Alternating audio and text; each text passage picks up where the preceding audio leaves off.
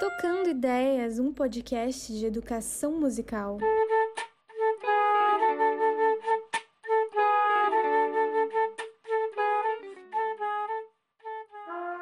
Sejam bem-vindos ao Tocando Ideias. Eu sou o Matheus. Eu sou o Jefferson. Eu sou o Anderson. E eu sou o João Pedro. Hoje também teremos a presença de duas convidadas muito especiais e vamos conversar sobre um tema muito importante. Você sabe como abordar as culturas indígenas em aulas de música na escola básica? Esse é o tema do nosso episódio.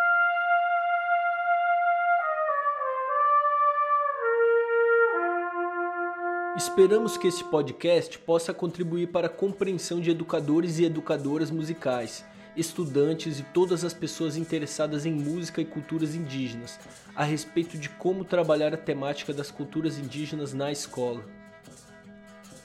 Para abordar as culturas indígenas em sala de aula, precisamos conhecer mais do universo indígena e como a música está inserida nele. É preciso lembrar que os povos indígenas desenvolveram formas de resistência desde a época da colonização e, por meio da oralidade, seguiram mantendo e desenvolvendo a sua cultura. Por isso, os cantos indígenas têm um papel muito importante, muitas vezes relacionados ao sagrado. Suas histórias e sua língua também são transmitidas ao cantar.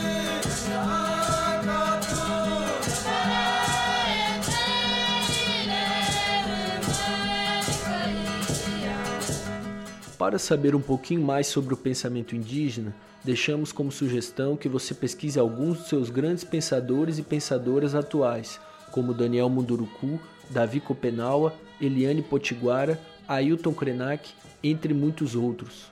Para a inserção de um repertório indígena na sala de aula, temos que agir de forma cuidadosa e bastante criteriosa um dos maiores obstáculos para trazer a temática da história e da cultura dos povos indígenas para as escolas é a superação das ideias superficiais e estereotipadas, provocadas pela falta de compreensão sobre as especificidades presentes nas culturas indígenas. Em contraponto a isso, também temos profissionais bem sérios e comprometidos, desenvolvendo um ensino de qualidade nas escolas, como veremos a seguir. A partir da promulgação da Lei nº 11.645 de 2008, que determina a inclusão da história e culturas indígenas nos currículos da educação básica, muitos estudos têm sido feitos com o objetivo de ampliar e difundir esses conhecimentos, mas ainda temos um longo caminho a trilhar. Para fazer justiça com esses povos, que por tanto tempo foram invisibilizados nos programas dos sistemas de ensino, é preciso desenvolver caminhos e abordagens que contemplem toda essa diversidade de culturas, desde a formação de professores até na produção de materiais didáticos.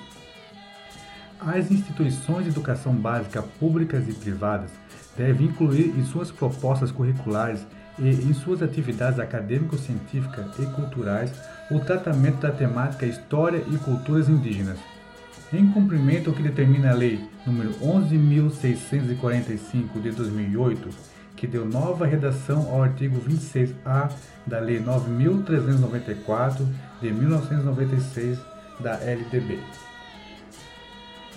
Objetivo claro dessa inclusão do ensino da história e da cultura dos povos indígenas é o da promoção do reconhecimento e da valorização da identidade, da história e da cultura dos povos indígenas, bem como a busca da garantia de reconhecimento e igualdade de valorização de todos os grupos étnicos e raciais constituidores da sociedade brasileira. Como nossa primeira convidada, temos a honra de receber a musicista e pesquisadora Magda Pucci, para comentar um pouco sobre a importância do ensino das culturas indígenas para a educação musical brasileira. Magda é coordenadora do Fórum Latino-Americano de Educação Musical no estado de São Paulo, além de ser diretora do Mauaca, grupo que pesquisa e recria música de diversas partes do globo. Passo a palavra para Magda. Bom, eu sou a Magda Pucci e venho aqui responder ao grupo a pedido da Viviane Beineck. Por que, que a música indígena é importante na educação musical?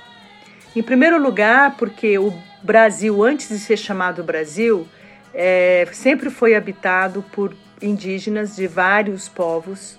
É, aproximadamente 5 milhões de indígenas viviam aqui e eram mais ou menos 1.200 povos.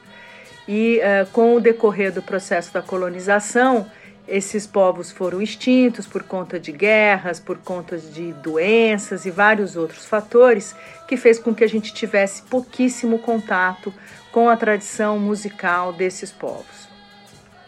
Essa diversidade sonora que a gente não estuda na escola, porque a nossa formação ela é eurocentrada, ela é focada mais na música europeia erudita, a gente acaba não tendo esses referenciais musicais, artísticos desses mais de 300 povos que existem aqui no Brasil. E o que acontece é que a gente acaba omitindo, deixando de fazer uh, um repertório que é de extrema importância, pois é uma maneira da gente se reconhecer como um país que tem uma origem indígena e tem uma mãe indígena. Né? Praticamente muitos de nós aqui, mesmo que em, em gerações muito anteriores, têm uma relação próxima com mulheres indígenas que foram mães é, de algum parente nosso. Então é, é uma questão de reconhecer essa maternidade indígena na nossa existência e também pela questão da diversidade musical. Por que, que a gente vai só tocar músicas de caráter europeu ou talvez alguma MPB, alguma música popular brasileira, se a gente tem uma população indígena de mais de um milhão de pessoas que produzem uma música super interessante, conectada com saberes ancestrais e a gente ignora isso. É realmente interessante pensar na riqueza cultural que todos esses diferentes povos desenvolveram ao longo dos séculos.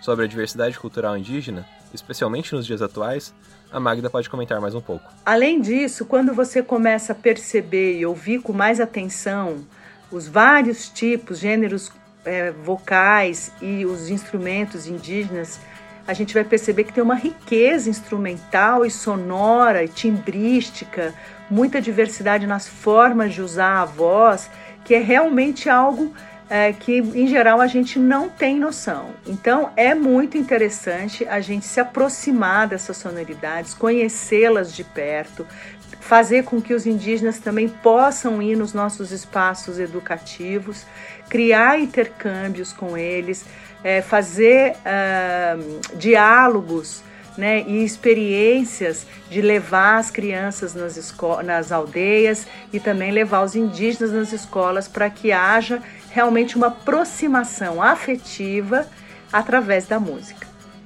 Além do mais, eh, a gente também precisa entender que essa diversidade cultural dentro dos universos indígenas que existem aqui no Brasil, elas são muito importantes para a gente é, desterritorializar e também desconstruir os estereótipos que a gente tem em relação aos indígenas.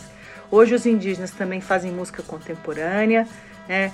Eh, utilizam-se de outras linguagens como o rap, o hip hop, com música eletrônica e estão atuando de forma bastante intensa na questão também né, de conscientizar não só os indígenas, mas também todos da sociedade brasileira sobre questões que são muito importantes, como por exemplo a demarcação das suas terras. Né? Muitos indígenas foram expulsos de suas terras e esses artistas jovens que estão fazendo música contemporânea estão alertando as pessoas para que é, a gente se atente a esses absurdos que vêm sendo feitos ao longo desses séculos e que agora vem piorando cada vez mais. Então, incluir a música indígena também nos traz uma consciência social, política, histórica e faz com que a gente compreenda os indígenas na contemporaneidade, não apenas num passado remoto e congelado. Muito obrigado pela participação, Magda.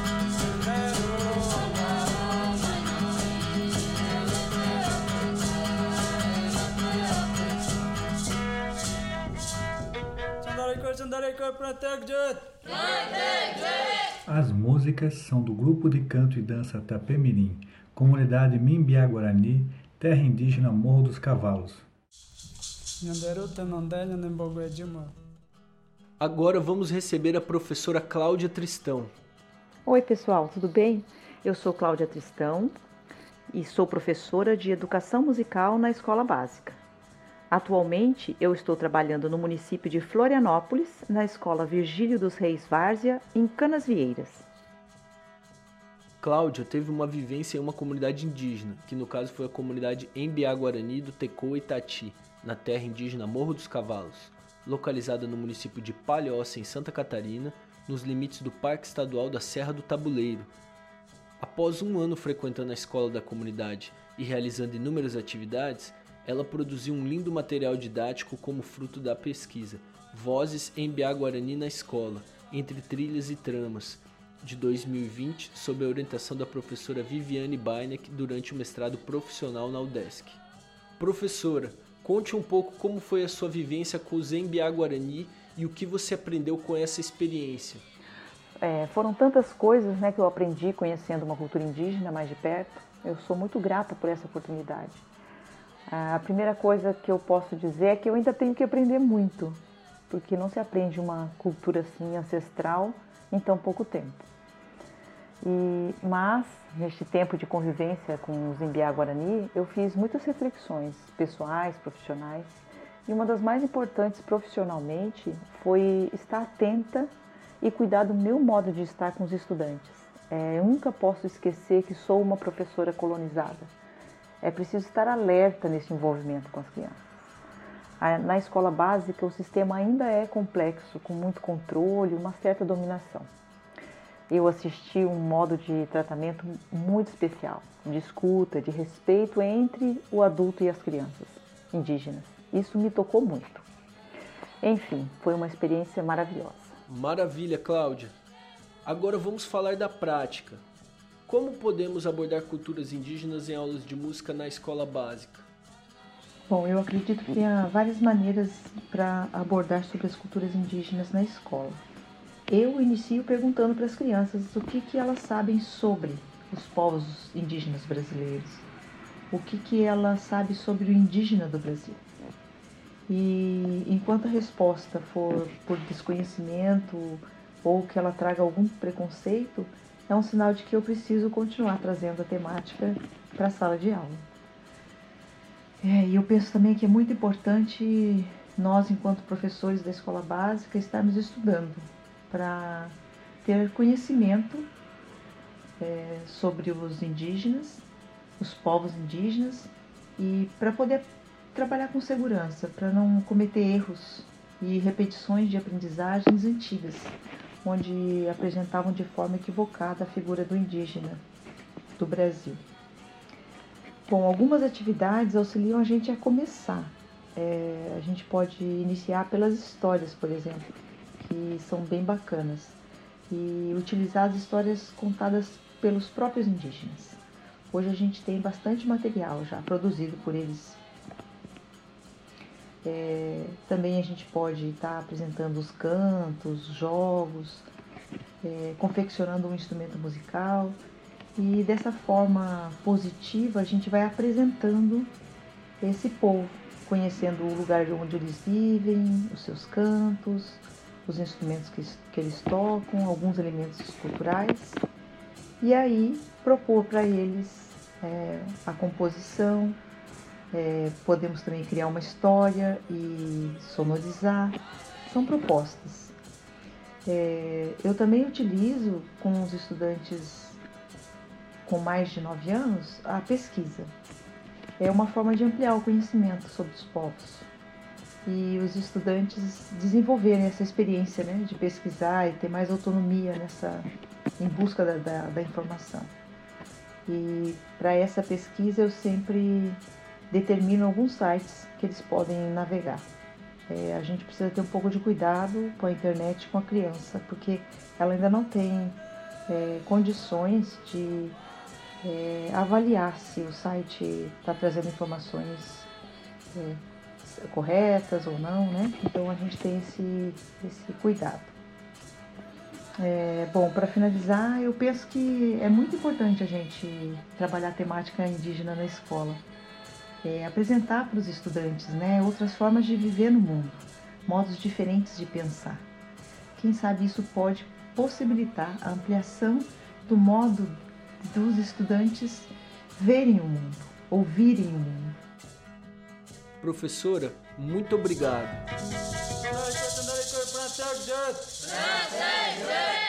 Bom, pessoal, por hoje é isso. Eu Tocando Ideias vai ficando por aqui.